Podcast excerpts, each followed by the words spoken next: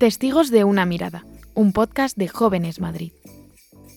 ¿Qué tal amigos de Testigos de una mirada? Bienvenidos una semana más a este podcast.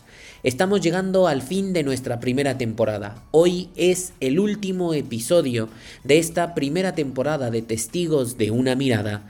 Hoy tenemos con nosotros a Laura Moreno, delegada de jóvenes del Arzobispado de Madrid. Bienvenida Laura. Hola, mucho gusto, encantada. ¿Qué tal Laura? ¿Qué tal has pasado estos días? ¿Cómo ha sido la Navidad? Cuéntanos un poco. Bueno, mm, muy bien. La Navidad, la Epifanía eh, son, son fiestas muy entrañables, ¿no? Que nos devuelven quizá lo más la ternura de Dios y por tanto también nos disponen a todo el año. Vamos, entonces vienes con las pilas recargadas para este año 2024. Pues espero que así sea. Muy bien, Laura. Bueno, eh, pues cuéntanos esa mirada que nos quieres compartir para esta última semana de nuestro podcast. Pues mira, en, justamente en estas fechas previas a la Navidad y luego ya con la Navidad y, la Epifanía, hemos vivido en la iglesia una fiesta mm, también muy, mm, yo diría muy significativa. Eh, en, la fiesta del domingo Gaudete, eh, el día anterior, la iglesia nos regaló un nuevo beato. Y por tanto la mirada que traigo es la mirada del beato Eduardo Pironio, que fue un, argentino, eh, lo digo porque su beatificación fue precisamente en aquella tierra, en el santuario de Luján, un santuario mariano, para un sacerdote, obispo, cardenal de la iglesia, eh, muy mariano, muy, muy cercano a, a, la Madre de Dios y precisamente a la advocación de Nuestra Señora de Luján. Yo diría que la mirada de este hombre era eh, precisamente la mirada tierna de María. Él se identificaba eh, profundamente con, la Virgen. Y desde la Virgen nos enseñó, yo creo a todos los que lo, conocimos y a todos los que ahora lo conocemos de otra manera, leyendo sus escritos, eh, recibiendo sus testimonios, eh, nos damos cuenta que fue un hombre profundamente de Dios. Y por eso, como dice el Papa Francisco, los hombres que transmiten la presencia de Dios son esos santos de la puerta de al lado. Yo tuve la suerte de conocerlo, de sentirlo padre espiritual y amigo eclesial. Me enseñó muchas cosas en la iglesia. Yo creo que lo más importante es amar la iglesia como misterio de comunión, de comunión misionera y precisamente reconocer que ese santo de la puerta de al lado hoy es beato pues es también esa imagen que el Papa nos regala, ¿no? La, la santidad es la imagen más bella de la iglesia y por tanto yo creo que es la mirada para terminar este ciclo más apropiada. Entonces conociste a Pironio, te, te miró y lo miraste. ¿Nos puedes contar una anécdota, una mirada que tú digas, esto fue para mí muy especial? Pues sí, mira, la mirada de encuentro con el cardenal Pironio, que fueron muchas, ¿no? pero recuerdo una muy especialmente, precisamente fuera del santuario de Czestochowa, otro santuario mariano. Era la Jornada Mundial de la Juventud, en aquel caso de, aquella ciudad, de aquel santuario, y yo estaba, tenía muchas inquietudes, ¿eh? inquietudes que no podía responder eh, dentro de mí misma. Y recuerdo que quien me acompañaba en aquel momento me dijo, consúltale, dialoga con el cardenal Pironio. Imagínate, yo una joven, él un cardenal de la iglesia que tenía toda la organización de la JMJ de aquel momento y resulta que le dedicaba tiempo a salir y hablar con esta jovencita que le quería sencillamente decir que no sabía qué hacer con mi vida porque tenía una inquietud, yo creía que vocacional, pero que no la podía definir.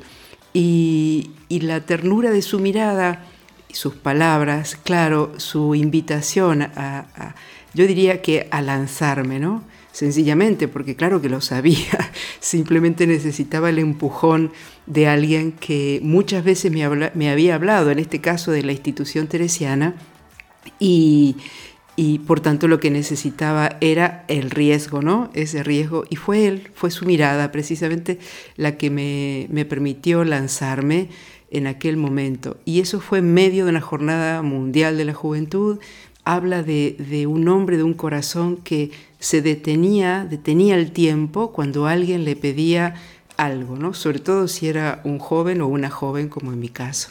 O sea que al final, claro, por eso se le propone también hoy como padre de la Jornada Mundial de la Juventud junto con Juan Pablo II. Exacto, él fue el hacedor, Juan Pablo II fue el inspirador, pero él fue el hacedor de las jornadas mundiales, era el presidente del pontificio para los laicos, precisamente tenía esa tarea, pero no era quien eh, eficientemente o ejecutivamente eh, ejerció ¿no? la tarea de organizar las jornadas mundiales de la juventud, sino que le puso el alma, las características, mm, aquellas jornadas mundiales de la juventud, bueno, la primera fue en su tierra, eh, que también es la mía, precisamente porque él conocía de primera mano la pastoral con jóvenes en Argentina de aquel tiempo y, y se atrevió ¿no? a decirle al Santo Padre, Santo Padre, eh, allí hay unos jóvenes que se atreven y entonces cruzó el océano el, Papa en aquel momento y el Domingo de Ramos de 1987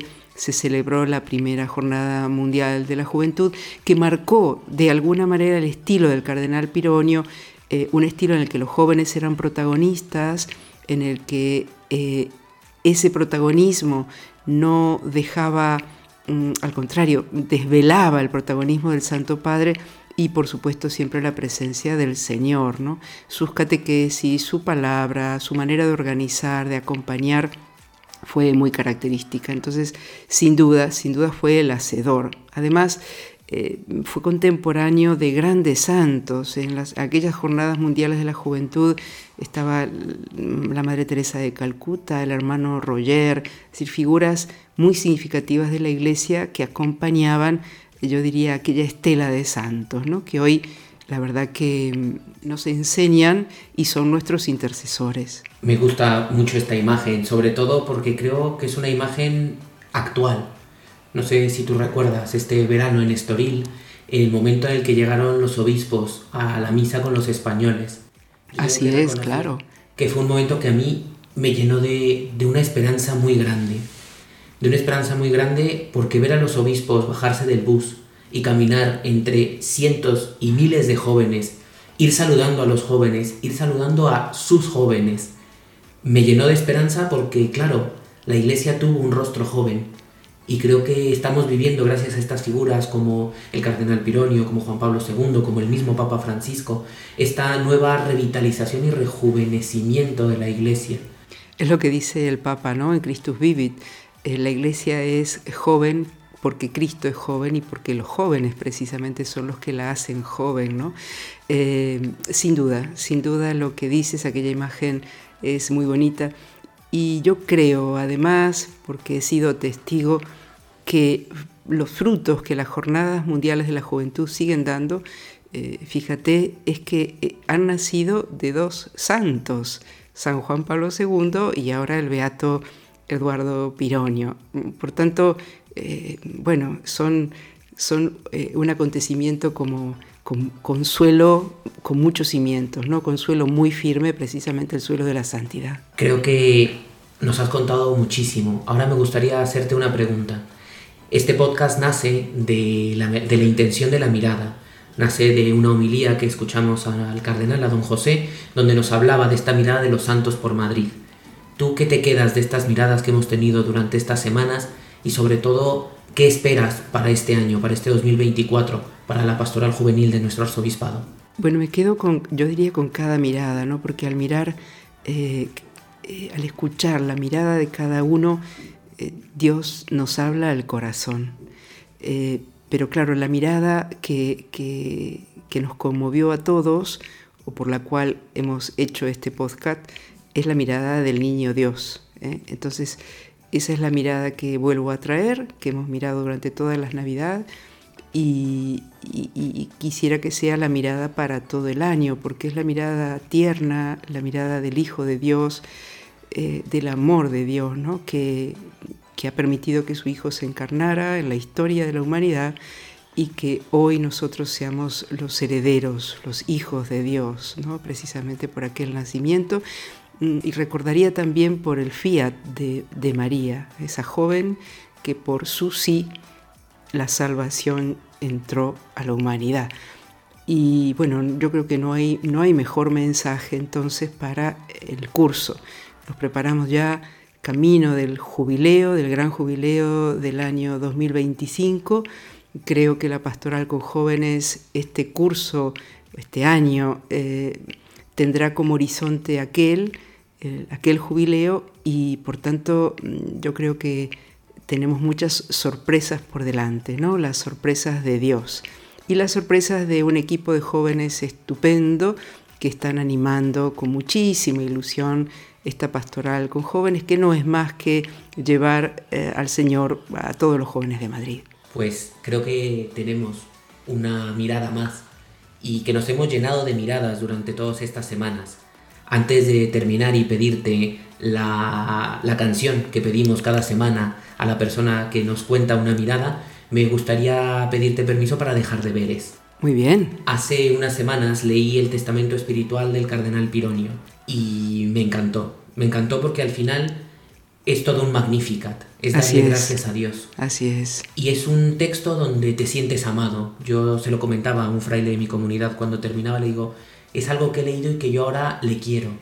Creo que sería muy interesante que como fin de temporada los chicos puedan leer este testamento espiritual y sobre todo que se vuelva vida para cada uno de los jóvenes de nuestro arzobispado. Me alegro que lo, que lo traigas como deber para, para todos los jóvenes de Madrid, que lo busquen, está por supuesto en, todas las redes, en nuestro San Google lo, vais a encontrar. Y me gusta porque Pironio termina ese testamento precisamente contándole, testimoniándole a los jóvenes, y así lo expresa, la felicidad de haber vivido su sacerdocio y dice que esa es la mejor herencia que deja a los jóvenes, ¿no? el transmitir que fue feliz en su vocación y por tanto eh, el, gran mensaje de Pironio es que cada uno sea feliz porque es fiel a la llamada que Dios le hace, por tanto que la busquen.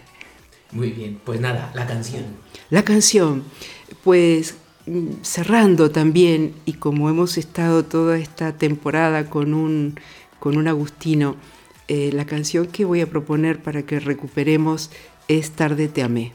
En la versión de Pablo Martínez, porque me parece que es una versión muy bonita y yo creo que el, empezar el año con recordando que, en todo momento de nuestra vida, temprano o más tarde, eh, Dios nos ama, ¿no? Y, y precisamente Agustín se, sintió amado y pudo, pudo reconocer que aunque un poquito tarde eh, cayó, ¿no? Cayó ante la mirada del Señor y ante el amor del Señor. Así que tarde te amé de Pablo Martínez.